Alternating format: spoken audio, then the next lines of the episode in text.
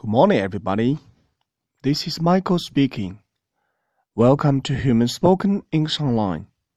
各位早安，我是 Michael 老师，欢迎来到乐成红线上口语团 A 组 Day one hundred and seventy-six. Here we go. 今天是我们的一周挑战时间。挑战内容是这样子的：如果有时候由于你的失误，或者是不小心 犯了一些小错误，哈，出现了一些失误，这时候你想主动承担责任，嗯，这都是我的错。